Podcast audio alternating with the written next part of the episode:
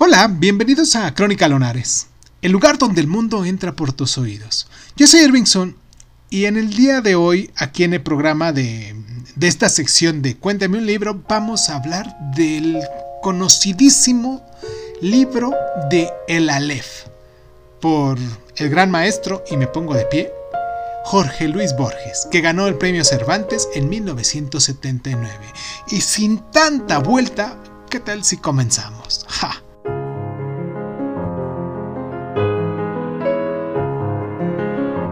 En este volumen, Borges sigue inventando un mundo alimentado de literatura, fantasía y especulación metafísica. El motivo que unifica todos estos cuentos es la expansión de lo ínfimo en lo infinito. Su personaje más nombrado en este caso es Dios. La muerte y la sombra del doble atraviesan muchas historias para mm, enfrentar al sujeto con el instante que decidirá su destino. Las variaciones sobre estas épocas constantes incluyen el encuentro con objetos mágicos, por ejemplo en el Aleph o el Said, las usurpaciones de personalidad, como por ejemplo en el muerto la, y la espera, em, ¿qué más? Los mundos paralelos, por ejemplo en su, en su, en su cuento de mm, la otra muerte, los destinos comunes, como en la historia del guerrero y, la cautiva, los duelos entre dobles que se presentan en el inmoral y los teólogos. ¿Qué más? Mm, las reinterpretaciones, por ejemplo, del mito en la casa de Asterion, de la historia en Deustes Requiem o de la tradición literaria en biografía de Tadeo Isidorio Cruz, y obviamente no faltan reescrituras del género policial en Emma Suns y Aben Harak, el Boharí, El hombre en el umbral también, o mm, ciertas especulaciones sobre poética disfrazadas de relato en busca de Averroes.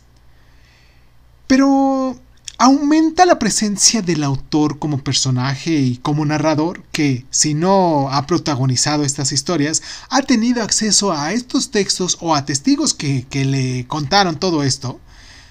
Y diversificando la mm, ambientación, la parodia quizás en un cierto exotismo, por ejemplo, la, de, la Alemania de posguerra, la Córdoba del siglo XII, la Centroamérica del siglo XVI, la India colonial, entre tantas otras, Borges sigue jugando a construir tramas que suceden en este universo infinito.